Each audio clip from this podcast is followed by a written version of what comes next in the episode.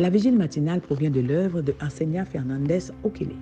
Ma fille, n'aie pas peur. Méditation quotidienne au féminin. La méditation de ce matin, aujourd'hui, 27 juin 2023, est tirée de Psaume 56, verset 12. En Dieu, je me confie, je ne crains rien, que peuvent me faire des hommes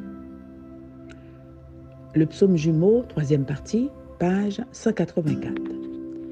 À Rome, face au coup de boutoir de Luther, quelques-uns de ses adversaires les plus acharnés, même des professeurs d'université catholique, déclaraient que quiconque tuerait le moine rebelle ne commettrait pas un péché.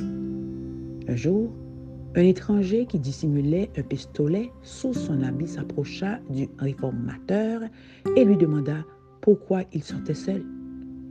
Je suis entre les mains de Dieu, répondit Luther. Il est ma force et mon bouclier.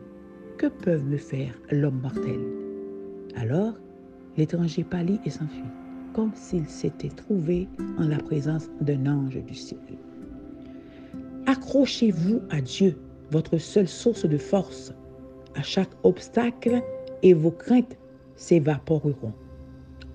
Il demande peu alors qu'il pourrait demander beaucoup, les promesses de Dieu étant illimitées. La responsable du programme m'a convoqué dans un bureau. J'avais dit ou fait quelque chose que je devais retirer. J'ai prié à l'avance et je suis entrée. Elle m'a reproché d'avoir mentionné le nom de Dieu dans mes heures de travail et d'avoir montré une image de Jésus dans un de mes audiovisuels je me suis excusée pour l'image et lui ai dit avec courage, en ce qui concerne mes paroles, il est impossible de ne pas mentionner Dieu, car il fait partie de ma vie quotidienne. J'utilise des expressions comme si Dieu le veut ou avec l'aide de Dieu. Elle a accepté mon innocence et mon explication. J'ai quitté le bureau en étant reconnaissante de la puissance de Dieu. Jésus est pourtant notre ami et le ciel entier se soucie de notre bien-être. Notre anxiété et nos craintes contristent le Saint-Esprit. Nous ne devrions pas nous laisser aller à cette anxiété qui nous porte sans nous aider à supporter nos épreuves.